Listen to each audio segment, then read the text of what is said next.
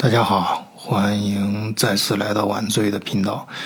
呃，上次跟大伙聊的这个台积电在德国要建芯片厂，哎，这个热点新闻，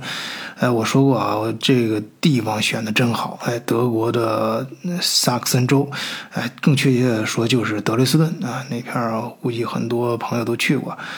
你要知道啊，现在很多国际上的大集团都想在德国建厂，啊，因为这个地方的德国嘛，那个德国制造，大家都知道，名声在外。因为它它这儿的高端制造业的资源确实是非常的丰富啊，包括这个资本呐、人才啊。啊，甚至还有客户市场，哎，这些都非常的优质啊。然而，当他们计算了成本之后啊，基本都望而却步了啊。为什么呢？太贵了呗。嗯，那你要便宜的地方有没有呢？也有啊。呃，原东德的有些地区啊，但是。呃，那儿的设施啊，跟环境它跟不上啊，招聘的这员工啊都不愿意在那儿生活。呃，有几个新开的厂，这我就不点名了啊。呃，离职率那是相当的高啊，那整天在我们各个群里面在不不断的招人啊，不不断的有人去，因为他不断的有人走。你 要说他给的工资啊还挺高的，但是他就是留不住人呢。为啥？那还不就是那个生活环境不行吗？那他不太宜居啊。当然，我这个是非常世俗的眼光啊。那平常老百姓这种，呃，看。那那地方不行，呃，但是你要说到这德累斯顿呢，我相信大多数人能明显感觉到这这地方它不一样。首先，它是一个历史名城啊，虽然说你在二战的时候它被炸平了，但是重建之后这个老城区啊，这个老建筑群呢，依然是非常的雄伟啊。只要去过那儿的人啊，我相信你都会被当地这个。那种老建筑，就重建的那种老建筑，被深深的震撼到，啊，还有它旁边的自然风光也非常的漂亮。呃，有人称那是小瑞士啊，我不知道这称号是不是咱们中国人给他起的名字，反正我自己去过，确实非常漂亮。而且啊，它更重要的是啊，这个呃，这个地区啊，以德累斯顿工大为代表的这种科技研究的啊这方面的资源。非常的好，呃，但是呢，由于历史原因啊，这个咱就不展开说了啊。反正那儿的生活成本啊就没那么高，哎，它不像德国其他几个呃地区，就是那种科技又很资源又很丰富又很宜居兼顾的啊这种地方。呃，你比如说这个黑森林旁边的斯图加特啊，还有阿尔卑斯山山脚下的慕尼黑啊，这这地方的生活成本呢，大家。熟悉德国的都知道啊，那房价几乎是斯图加特的两倍啊。当然啊，虽然说这几年斯图加特也是德国发展最快的地区之一啊，它的房价啊就是一路上涨，但是呢，由于它那个上涨的起点比较低啊，所以它即便涨价之后啊，它已经翻番了啊，但是相对于德国的其他几个热门城市啊，最典型的像我刚才提到的那两个地方，哎，它还是要便宜很多。哎，所以你看啊，咱们说了它这个呃地利啊人和啊，那它呃还天时呢。哎，大家不要忘记啊，这两年这个芯片短缺这个危机啊，很多人都记忆犹新。呃，去年节目里咱们还聊过嘛，说这个很多 4S 店的，呃，面临的无车可卖的局面啊，有些还召回啊，就是你你在那儿买过的车，如果，呃，在愿意卖给他的，他愿意高价给你回收，这我自己都遇到过，而且是全球性的啊。我说这事儿，他都问那个我们那个北美分公司的人过来之后说，那个加拿大跟美国那边也是啊，那反正去年这个呃危机是全球性的啊。芯片短缺，很多车厂的都停产了啊！当然，这还有其他原因啊，跟原因咱不展开，那个多种多样。比如说，还有俄乌战争什么这些影响啊。虽然说今年的情况有所缓解，但是你要知道，这一年被蛇咬，十年怕井绳啊。于是，这台积电决定在呃欧洲本土建厂啊，就是找了这么个地儿，德罗斯顿这么个地儿啊，可以说是呃兼顾了各方面的好处，找了一个最佳的平衡点。呃，但是呢，这事儿啊，我回头又想了想，哎，我觉得啊，咱把这事儿可能想的有点简单了，格局小了，哎，视野窄了。呃，所以这不台积电托梦给晚醉啊，让我给大伙儿再再聊聊这事儿。呃，所以啊，今天咱们得从呃更广阔的角度，哎，更深入的把这事儿啊，哎，再往下挖一挖，哎，这维度再往上提一提啊，呃，这不是也得对得起晚醉的粉丝嘛啊？哎，这要聊更大的事儿啊，更高的事儿啊，那就得有更大的、更宏大的背景啊。咱们再往回看这个背景啊，这几年啊，这一系列危机当中啊，这些大事件啊，有天然的啊，有人为的。这台积电呀，虽然啊，它在全世界的芯片市场中呢，也是领先地位啊，举足轻重啊，呃，但是呢，在这个大危机这宏大的背景当中啊，它作为一个个体，哎，它是也很难不受到影响。啊，或者说他受像他这种段位的个体呃来说，他受到的影响可能会更大啊！你要知道，这越往上走啊，空气越稀薄，哎，呃，但是呢，这爱因斯坦，哎，这个德国老头哎，这个 睿智啊，二十一世纪最聪明的老头啊，说过这么一句话，说在危机当中啊。最重要的事儿是什么呢？就是别浪费这个危机。哎，他他自然指的是就是里面这有很多机会嘛。这台积电呀，就在这次全球呃芯片短缺为代表的这个更宏大的这个危机背景中啊，他发现了新的机遇，或者说是他看到了更深层次的一些啊趋势啊，或者是风向吧。你看啊。呃，这件事情啊，德国政府那自然是闻风而动。哎，他他他马上这个找谁呢？找 NXP 啊，就是荷兰那家最最大的，都欧洲最有名的企业，反正是半导体行业的哥们儿都都都都知道啊。还有那个 Robert Bosch 啊，这个。博士集团的啊，然后还有英飞凌啊，这这大家都知道，哎，呃，当然像建呃芯片厂这种事情，那那不是说 花几亿或者或者多多少钱能决决定的事儿。你要说，嗯，当然这个资涉及的资金量和投投资规模那是相当大，那那基本上就百亿美金起跳啊，你就就就就最低单位那都是。百亿级别的啊美金啊，呃，但是台积电更看重的是什么呢？还是这些资源啊？你看，一方面是政府资源，这不说，甚至动用整个欧盟的这种政政界的支持。它这种支持具体就体现在帮你调动欧洲的这个有实质性帮助的这些资源呢，就是你像，你像最典型的，我刚才提到这个 Robert Bosch 啊，这个还有英飞凌。呃，他们在什么地方？那就是，呃，德国，呃，或者说是整个欧洲。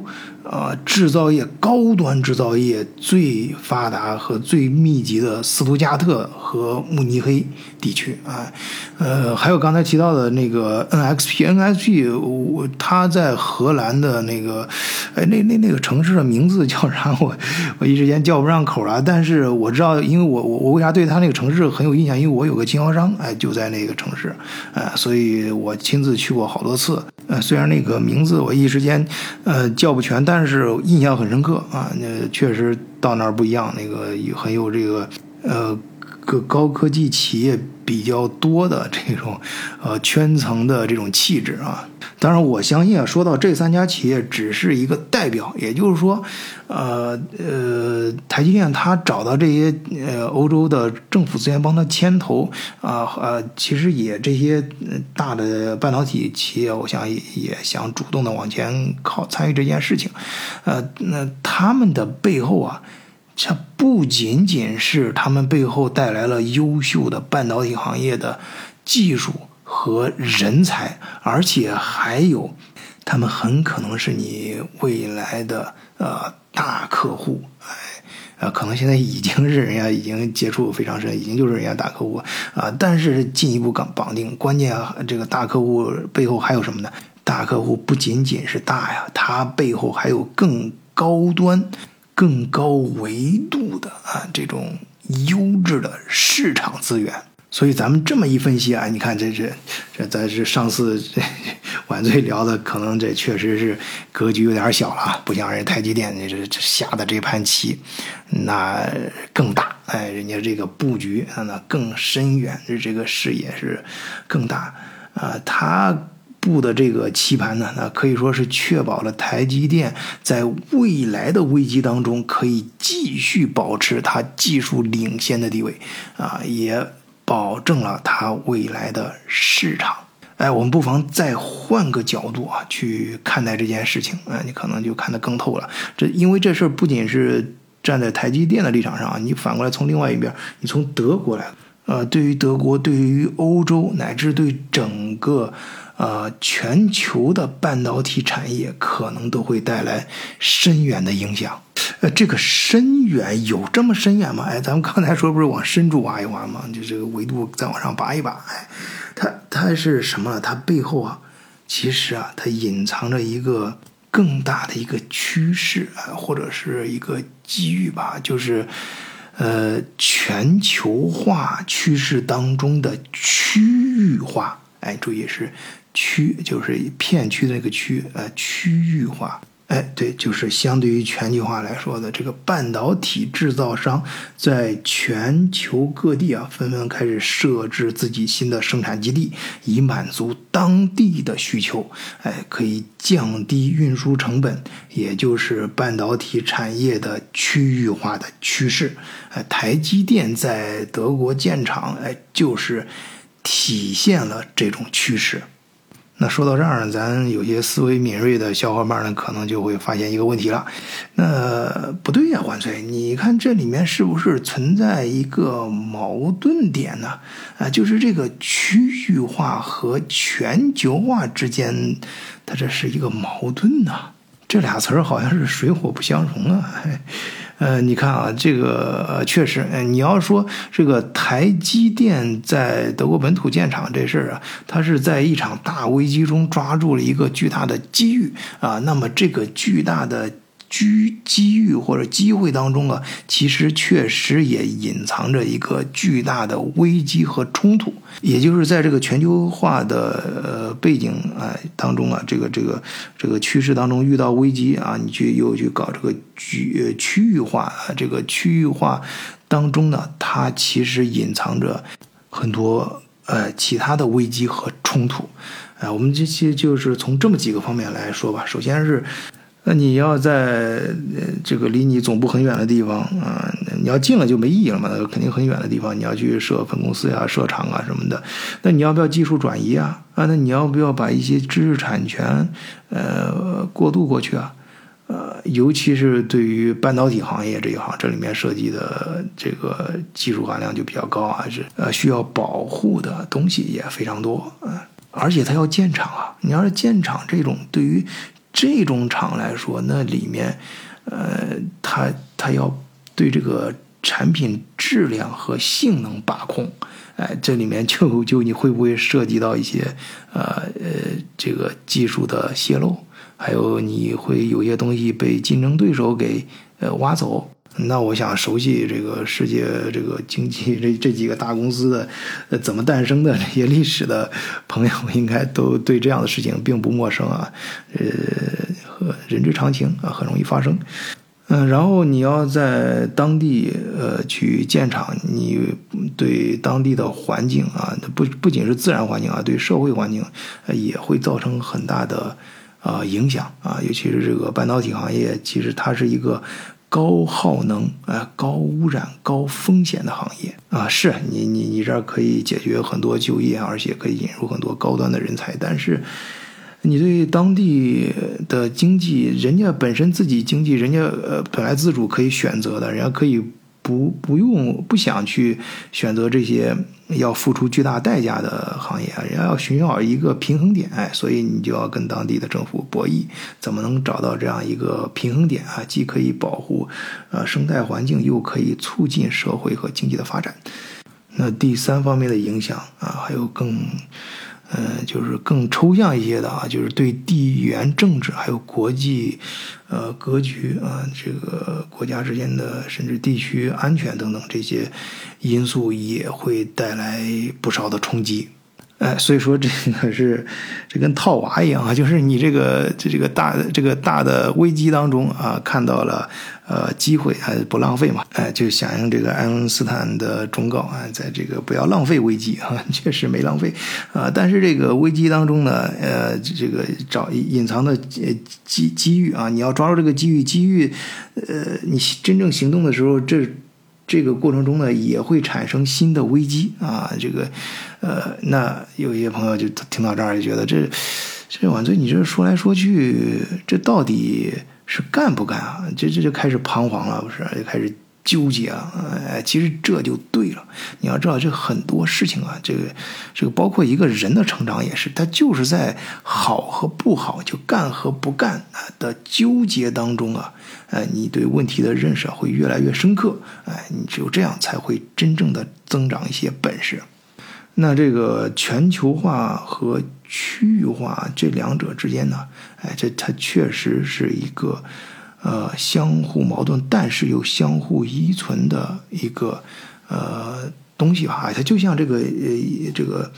呃那个硬币的正反面一样，它其实是一个整体，就整个经济。啊的一个整体啊，这个区域化呢，它有助于提高供应链啊稳定性啊，降低运输成本风险啊，满足本地的要求，整整合本地的资源啊，都能调动起来。其实这本身也是。全球化的另外一个侧面啊，另另外一种表达，因为你你虽然这个区域化之后，你肯定要引起这个呃资源还有信息的相互流动，还有技术啊，知刚才提到知识产权啊等等，它们之间的交换啊，甚至更多的这个文化社会层面的一些思想的碰撞啊，但这实际上就是全球化创新和发展的动力呀。啊，其实就晚醉本人来说，就我在德国生活很多年啊，熟悉我知道，我就是在这边呃电子工程师，同时也是呃那个职业经理人，就帮很多那个国内大老板负责欧洲的业务嘛，啊，但是那个所以所以我能接触到很多这个就是全球化和本地之间的碰撞，啊，这这所以所以我一直长期也在呃很多时候会思考到这个词，到究竟全球化跟这个呃。区域化啊，他们之间是一个什么关系啊？但我虽然说不清他们之间关，但是我能够明确意识到，他们肯定不是一个零和游戏啊，而是更多的时候应该是相互补充、相互促进的。呃，这儿我也顺便提一嘴啊，因为那个有朋友遇到这个事儿，就是。呃，你像那个苹果，大家知道，在中国这个工厂搬来搬去，最早从就是觉得想降低成本搬到中国啊，即使在中国内部，那厂区也有时候也会来回搬啊。那现在又有地方要转移啊，这个呃，他们在这个过程中，其实你你。是对整个为什么大家很在乎？它就是因为它在这个搬移动当中，对于整个地区的这供应链，呃，是以及社会经济产生了非常深远的影响啊。所以同样是一件事儿，我们真的有时候要要换一种思维啊。就就就我们既然刚才说的爱因斯坦，就还还用爱因斯坦说的另外一句话啊，就是呃，你不要用呃。创造问题啊，或者说你不要用制造问题的思维来解决问题，啊，就是我们呃不能只看到区域化和全球化之间的矛盾，而忽视了它们之间的互补性和整合性。就是说，它本身就是一个整体的两部分，它们之间是相互促进，此此消彼长。有时候我们更重视全球，有时候我们更重视区域。嗯，但是恰恰就是在这种此消彼长的这种循环当中，哎，是螺旋式的上升。啊，就是你看上去好像是一会儿偏重这个一边的，但实际上，你如果是换一个维度看的话，它实际上是往上走的，是在不断的迭代往上啊发展啊，更高的更高的维度上发展。啊，就跟这个螺旋式的呃这个楼梯一样啊，你要是从上往下这么看的话，它好像就是一个平面在原地打打转，哎，原地画圈但实际上，你侧过来看，换一个维度看，它它是一个呃上升的一个过程。啊，最后啊，还是 说一句咱们那个有听听友啊，有有有粉丝，那个不是现在放开了嘛？这个很多朋友越来越向德国来，呃，旅游到欧洲来自驾游啊，就是说这个，嗯，我就想到想到一句话，就是说也鼓励嘛，鼓励咱们的粉丝过来转一转啊，就说世界像一本书啊，不旅行的人呢，只能读到其中的一页。哎，这是咱一个听友给我说的啊，我觉得这句话说的非常好，呃，同样可以用在看待这看待这件事上啊，就是呃，区域化和全球化，它其实就像一本书一样，这一本书里面不同的章节啊，它每一个章节啊，啊，无论是这个全球化还是呃这个区域化的这个章节，它都充满了知识和智慧。哎，我们呃要读完一个章节之后。呃，就像是完成了一段旅行，但是不要停下来，哎，要勇敢的继续翻开下一个章节，哎，继续去探索未知的世界，哎，去把你思想挖得更深一些啊，这样你才有可能真正看懂哎整本书的意思，哎，才能更好的理解我们现在所处的这个世界。啊，今天就跟大伙儿暂时聊到这儿啊！谢谢大家关注晚醉啊，关注晚醉的订阅晚醉的频道啊，咱们下期再接着聊，再见。